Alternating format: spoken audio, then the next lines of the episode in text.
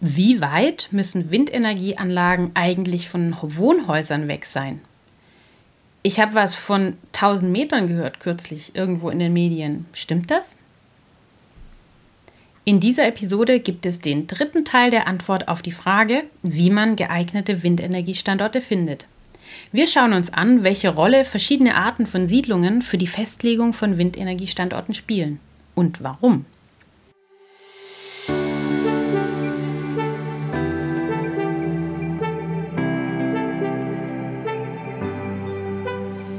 Hallo und herzlich willkommen im Windkanal, dem Podcast für alle, die einfach mehr über Windenergie wissen wollen.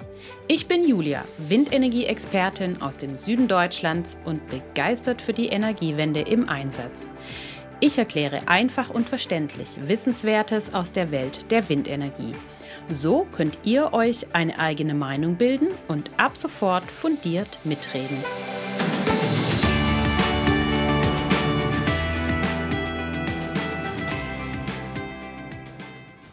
Wenn ich Windenergieprojekte vor Ort vorstelle und über die strengen Vorgaben zum Vogelschutz berichte, höre ich häufig die erstaunte bis empörte Feststellung, für Natur und Tiere gibt es ja besser geregelte Abstände als für uns Menschen.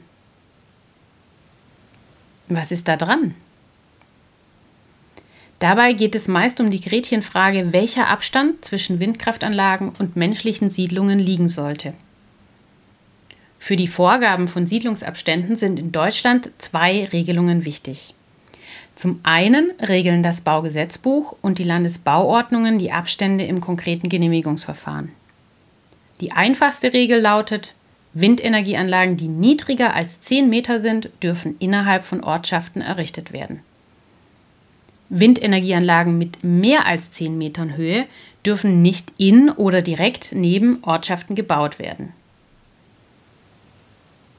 Ich spreche in diesem Podcast nur über die richtig großen Windenergieanlagen mit meist mehr als 200 Metern Gesamthöhe. Das heißt, diese müssen definitiv außerhalb von Ortschaften stehen. Neben den Baugesetzen sind als zweite Regelung die Raumordnungsgesetze der Länder zu beachten. Stand Frühjahr 2021 gibt es in Deutschland keine bundesweit einheitliche Regelung zu Mindestabständen zwischen Windenergieanlagen und Siedlungen.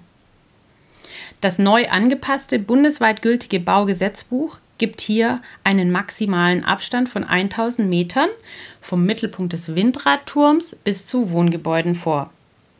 Dies muss aber durch Vorgaben auf Landesebene festgelegt werden. Maximal heißt dabei übrigens nicht, dass ein Haus maximal 1000 Meter von einem Windrad weg sein darf, sondern dass als Mindestabstand maximal 1000 Meter festgelegt werden dürfen. In den meisten Bundesländern werden die Flächen für Windkraft über die Regionalplanung gesteuert, wie ich in einer der vorangegangenen Episoden bereits erläutert habe.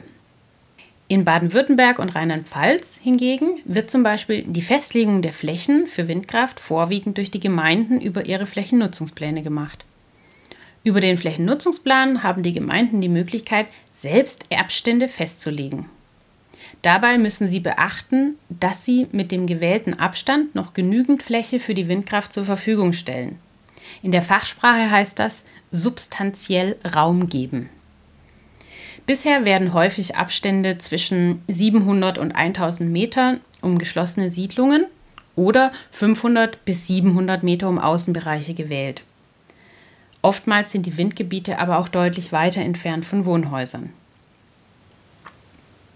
Ein prominentes Extrembeispiel für eine Abstandsregel kennt ihr vielleicht sogar. In Bayern gilt aktuell die mh, hm, recht willkürlich erlassene 10H-Regel. Die besagt, dass Windenergieanlagen mindestens das Zehnfache ihrer Gesamthöhe, also 10H, von Siedlungen entfernt sein müssen.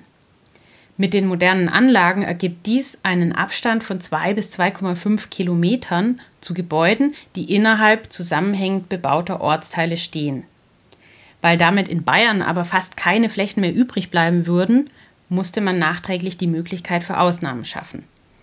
Seither können bayerische Gemeinden beschließen, von der 10H-Regel abzuweichen.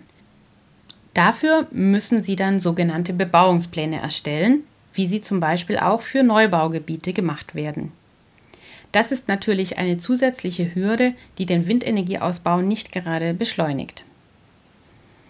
Ab welcher Entfernung die Menschen eine Windenergieanlage als ausreichend weit weg empfinden, ist erfahrungsgemäß sehr subjektiv. Für manche sind 800 Meter völlig in Ordnung, für manche erst 1,5 Kilometer, für andere kann es nie weit genug weg sein. Es gibt aber auch objektive Messgrößen, die den Abstand von Windparks zu Siedlungen im Planungs- und Genehmigungsverfahren beeinflussen. Was einige nicht wissen, der Hauptgrund für die notwendigen Abstände ist nicht der Anblick der Windräder, sondern der Lärmschutz. Für jede Art der baulichen Nutzung gibt es nämlich festgelegte Richtwerte, wie viel Lärm, gemessen in Dezibel, dort ankommen darf. Man unterscheidet bei Siedlungen zwischen Innenbereich und Außenbereich. Innenbereiche sind zum Beispiel Dorfkerne, reine Wohngebiete, Mischgebiete sowie Gewerbegebiete. Außenbereiche sind etwa kleine Weiler oder einzeln stehende Gehöfte. Ein reines Wohngebiet genießt einen viel strengeren Schutz vor Lärm als zum Beispiel ein Hof im Außenbereich.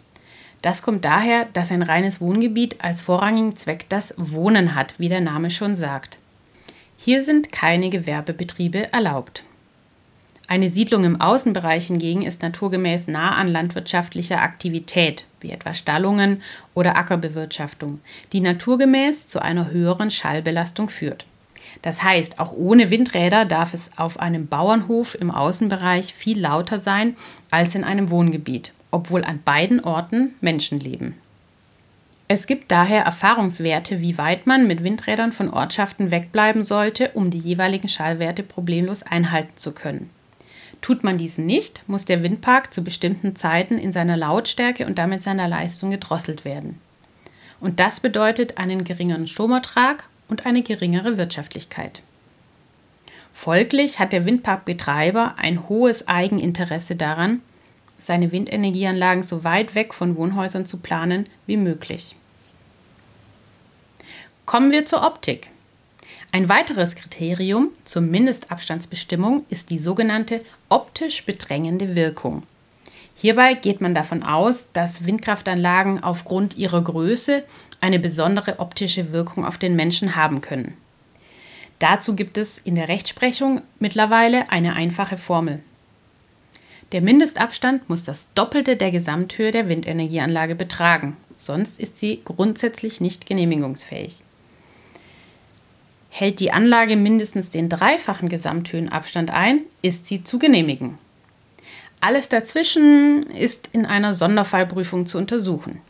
Dabei wird zum Beispiel berücksichtigt, ob etwa die bodentiefe Fensterfront des Wohnbereichs einen freien Blick auf die Windenergieanlagen bieten würde oder ob zum Beispiel ein Hügel oder ein Wäldchen die Sichtachse unterbrechen würde.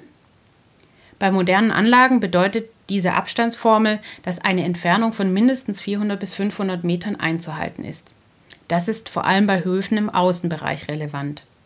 Nicht bei geschlossenen Siedlungen, die ja aufgrund der strengeren Schallwerte ohnehin weiter weg sein müssen. Mit den Abstandsregelungen zugunsten des Schallschutzes und der optischen Wirkung deckt man gleich noch einen dritten Aspekt ab, den Schattenwurf. Eine Windenergieanlage ist ein großes Bauwerk, das natürlich auch Schatten wirft. Es gibt dabei den unbewegten Schatten des Turms und des Maschinenhauses sowie den bewegten Schattenwurf, der durch die sich drehenden Rotorblätter entsteht. Letztere ist es, der mitunter störend auf die Anwohner wirken kann. Das Gute am Schatten ist, er tritt nur auf, wenn die Sonne scheint. Außerdem wandert die Sonne minütlich am Firmament weiter, sodass der Schattenwurf selten länger als ein paar Minuten an derselben Stelle auftrifft. Falls es im platten Land zu längeren Schattenwurfzeiten kommt als erlaubt, schaltet sich die Anlage automatisch ab und Minuten später wieder an, wenn die Sonne etwas weiter gewandert ist. In hügeligem Gelände, das heißt weiten Teilen Deutschlands, ist Schattenwurf recht unerheblich für die Planung und die Festlegung von Abständen zu Wohnhäusern. Jetzt habt ihr einen ersten Einblick bekommen, welche Kriterien ausschlaggebend sind für den Abstand zwischen Windkraftanlagen und Siedlungen. Schreibt mir gerne über das Kontaktformular auf der Website www.derwindkanal.de, welche Themen euch besonders oder vertiefend interessieren. In der nächsten Episode erfahrt ihr, welchen Einfluss die sonstigen Auswüchse unserer Zivilisation auf die Definition von Windenergieflächen haben und welche Rolle vielleicht ja auch das Gelände spielt. Schön, dass ihr heute dabei wart. Ahoi und allzeit guten Wind, eure Julia.